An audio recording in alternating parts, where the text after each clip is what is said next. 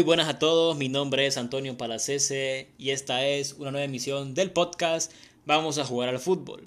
Como usted ya sabe, me encuentro con mi compañero y amigo Alejandro Osorio. Alejandro, ¿cómo estás? Muy bien, aquí Antonio, emocionado ¿no? por comentar estos dos duelos que se vienen, que es Juventus Porto y Sevilla Dortmund. Antonio, ¿qué opinas de esos dos cruces? Bueno, sí, unos cruces interesantes tal vez eh, no de los más vistosos, digámoslo así, de, de las series, de los cruces que hay en octavos de final. Hablando un poquito del Porto Juve, tal vez no se vea tan vistoso. Eh, pero un Sevilla Dortmund con, no sé, la verdad, propuestas diferentes, contrastes en cuanto a la actualidad de un equipo y la del otro. Pero si querés, empecemos con el Porto Juve, Alejandro. Eh, una serie que solo ha tenido dos encuentros, ¿verdad? Que ambos lo ganó la Juventus que fue hace un par de años nada más, eh, encuentros recientes. Pero, si bien es cierto, eh, una Juve que viene de meterse en la final de la Copa Italia, pero que viene cuarta en la Serie A, y un Porto que, como siempre, en una liga eh, donde no tenga mucha competencia como la portuguesa, se destaca y mucho.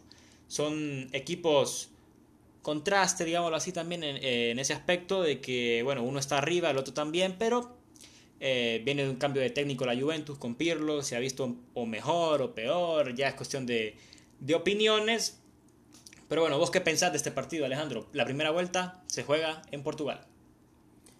Bueno, como recordaremos, la Juve pues viene cuarta, como vos decís, está a 8 puntos de líder, que actualmente es el Inter es una Juve que al final pues trata de dar un fútbol vistoso, trata de siempre tener como la iniciativa, a veces pues le hace falta, pero que para mí Pirlo si lo dejan está haciendo un muy buen proyecto Antonio. Y este es un partido que pues para algunos puede ser de trámite, pero ya sabemos que esta es la Champions y pues todo puede pasar y recordemos que la Juventus en cuanto a goleadores, pues máximo goleador que lleva ahorita es Cristiano Ronaldo. 16 goles, recordemos que Cristiano ya con 36 años recién cumplidos, parece que no le va a bajar al gas, eh, va a seguir sumando goles y va a ser muy importante en este primer tramo. Recordemos que también el máximo asistidor es Morata con 6 asistencias, pero es el máximo goleador de la Juventus en esta edición de la Champions, Antonio. Sí, un Morata criticado por todos lados porque empezó muy bien. Eh, llegaba esa contratación de 9 de la Juve que, bueno, personalmente yo creo que la única buena versión de, versión de Morata que se ha visto en toda su carrera fue en Juventus. Eh, y bueno, máximo goleador con 6 tantos en, en, la Juve. Si bien es cierto, se estuvo perdiendo varios encuentros. Desde la fecha pasada ha vuelto a la titularidad y seguramente estará arriba con Cristiano Ronaldo, como bien lo decías, en esa dupla en ataque. El Porto, eh, por su parte, un mediocampista como Sergio Oliveira, que lleva tres goles, con un Tecatito Corona en un gran momento. Y una seguidilla de partidos de el Porto, ¿verdad? Con en los últimos cinco partidos, más bien una victoria y cuatro empates, increíble en este conjunto portugués. El último partido empatado a dos ante Guavista, que es colero de la liga portuguesa. Un partido que lo perdían en casa 2 a 2 y terminaron empatándolo, aunque sea para sacar un puntito ante el equipo justamente del Catracho Alberelli, Alejandro. Y bueno, una Juventus que viene de unos cinco partidos de altibajos, con tres victorias, un empate y una derrota en este fin de semana contra el Napoli 1 a 0 con gol de Insigne, un partido que se tenía que haber jugado hace varios meses atrás. Pero bueno, Juventus con ese resultado queda cuarto. Eh, altibajos en los dos equipos en los últimos resultados, Alejandro. Pero bueno, si quieres repasamos los lesionados que tienen ambos equipos para esta primera llave. Bueno, tal vez por parte de la Juventus no hay tantos lesionados, eh, pero sí muy importantes, porque está Artur y Dybala. Si bien Dybala no se ha visto en su mejor versión esta temporada y más con estas lesiones dudo que lo haga, pues es una pues una baja muy importante, algo delicada. Y Artur que para mí, si bien le ha estado costando en la Juventus estos últimos partidos, eh, estuvo muy bien. E incluso ah, e incluso cuando, cuando él no está se nota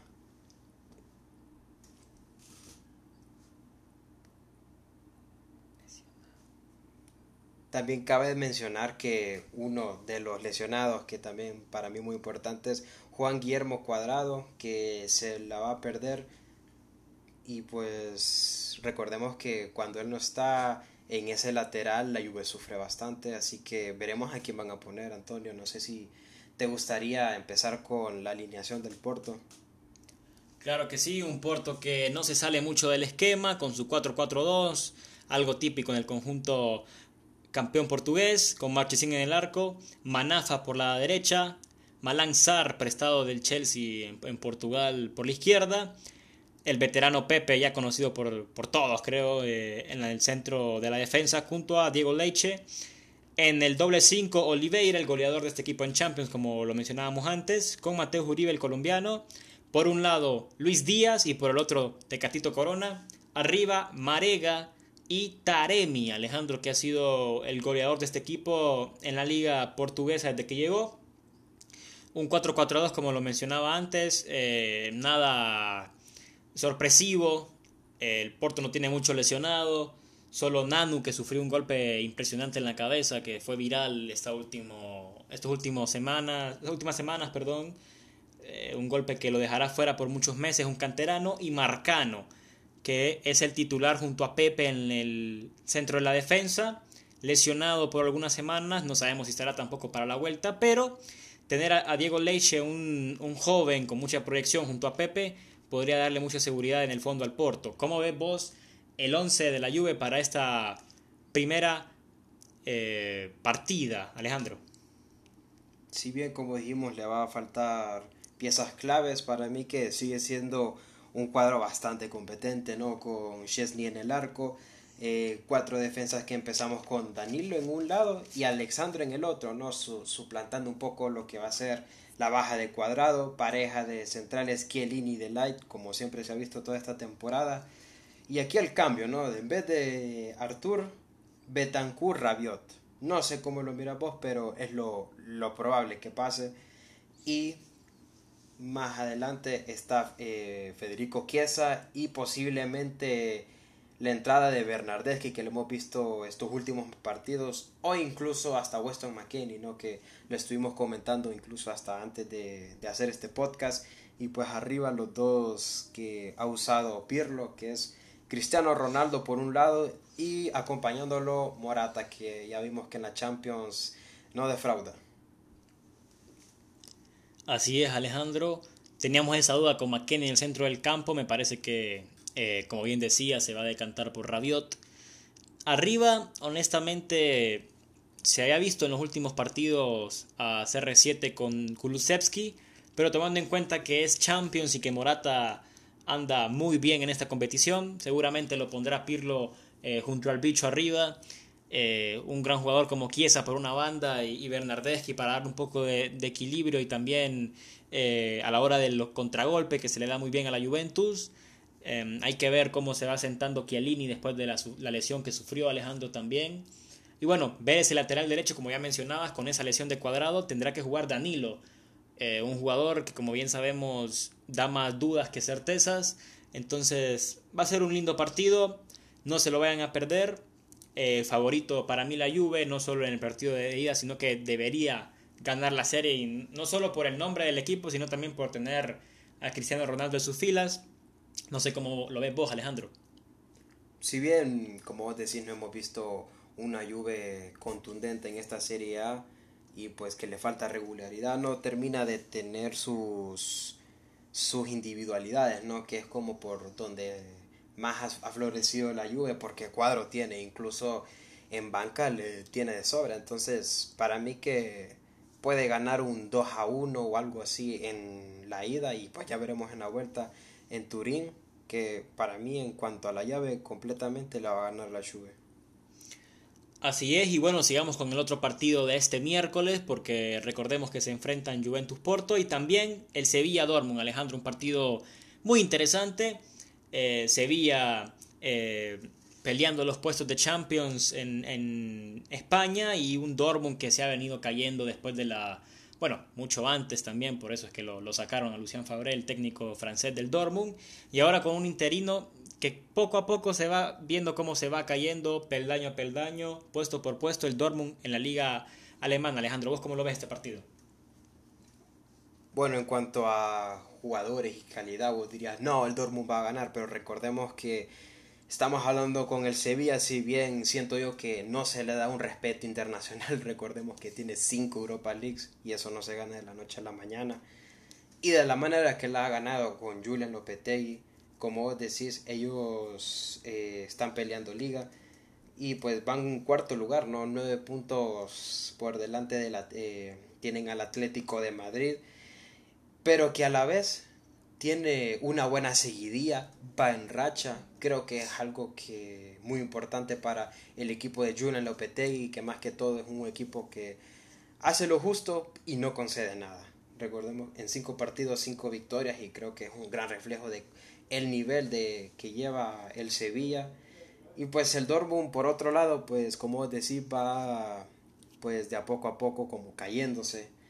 Recordemos que va sexto en Bundesliga, en una Bundesliga que aunque el Bayern vaya dominando del, del segundo puesto para abajo, es una pelea reñida, o sea, tenés lo que es el Mönchengladbach, eh, Leipzig y todo eso que le están dando pelea y está a 15 puntos del Bayern. Así que para mí eh, se mira un poquito más candidato el Sevilla, ¿no? Así es, un Sevilla, como lo decías, em, con una muy buena racha de partidos. Repasemos los máximos goleadores de, de estos ambos equipos. Vemos en el Dortmund quién más, Erling Haaland en esta Champions League con 6 goles. De hecho, es de los máximos goleadores del torneo junto a Neymar y Morata.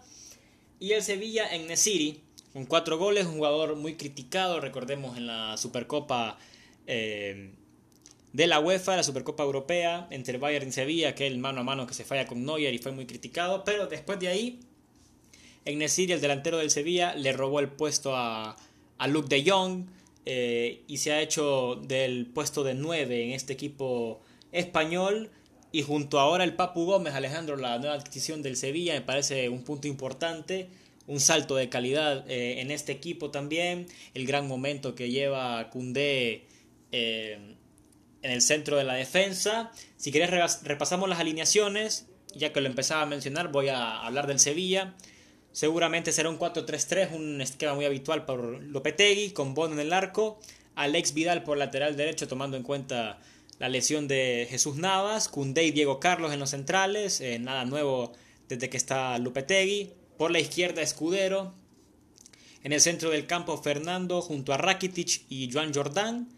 Arriba Suso por derecha, el Papu Gómez por izquierda, también eh, ante la lesión de Lucas Ocampos. Y en Nesiri en punta como nuevos. ¿Cómo ves la alineación del Sevilla, Alejandro? Si bien es un equipo que no cambia mucho. Recordemos que lo que más eh, importa en el equipo de Lupetegui es el equipo en sí. Miramos que viene en racha y que los nuevos fichajes como el Papu Gómez y todo, siento que están rindiendo y todo.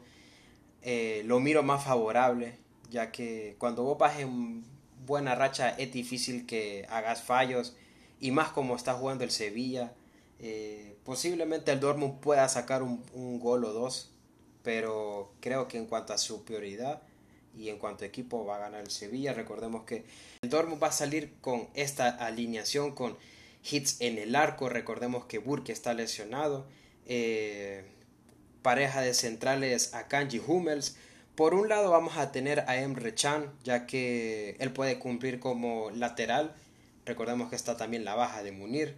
Guerreiro por el otro lado, eh, pareja de de, mediocampistas eh, Bellingham y Delaney y arriba eh, con tres mediocampistas más, Jairon Sancho por un lado, Julian Brand por el otro, por en medio podemos poner a Reus y arriba nada más que el 9 Erling Braut Haaland. Sí, una alineación del Dortmund que nos sorprende, eh, con grandes nombres, honestamente me parece que tiene mejores individualidades, como bien lo decías vos al principio en tu comentario, que el Sevilla con un gran 9, para mí de los mejores del mundo y tomando en cuenta su edad, con gran proyección, como Erling Haaland. La vuelta de Royce en el 11 sería algo espectacular para el conjunto alemán. con un Jadon Sancho también en gracia. Un conjunto del Dortmund que sorpresivamente no viene obteniendo los resultados, pero que si bien es cierto, aunque no haya sacado triunfos, hay un detalle que a mí me sorprende mucho y es que Erling Haaland, aunque el equipo pierda, siempre anota, Alejandro. ¿Qué te, qué te parece a vos eso? Bueno, me parece que eso se ve reflejado en 18 goles en Bundesliga. La verdad que una marca que para un chico de 20, 21 años es, o sea, o sea, te da de sorprender, ¿no? O sea, adelante de él solo está Robert Lewandowski con 24, pero ya sabemos que, que pues el dueño de la Bundesliga se llama Bayern y que igual un sexto, o sea, un equipo que esté en sexto lugar y que el segundo máximo goleador esté en tu equipo, o sea, creo que para mí da méritos, como para decirte que en cuanto a individualidades, o sea, le sobra bastante. Sí, un conjunto alemán que tendrá que ir a hacer las hombradas a Sevilla. Eh, entre estos hay nada más dos partidos eh, como enfrentamientos históricos que fueron allá en una Europa League 2010-2011 en fase de grupos. Un partido lo ganó el Sevilla y el otro lo empataron, Alejandro. Si bien es cierto, estos dos equipos eh, hace algunos años atrás se enfrentaban en Europa League, hoy se enfrentan en Champions, una gran oportunidad para los dos. Contrastes, como lo decíamos antes, por los momentos que viven actualmente, pero no deja de ser un partidazo, un partido que no se pueden perder este miércoles también junto el Porto Juventus. Eh, ¿Vos quién crees que debería, o bueno, cuál es tu favorito en esta llave, Alejandro?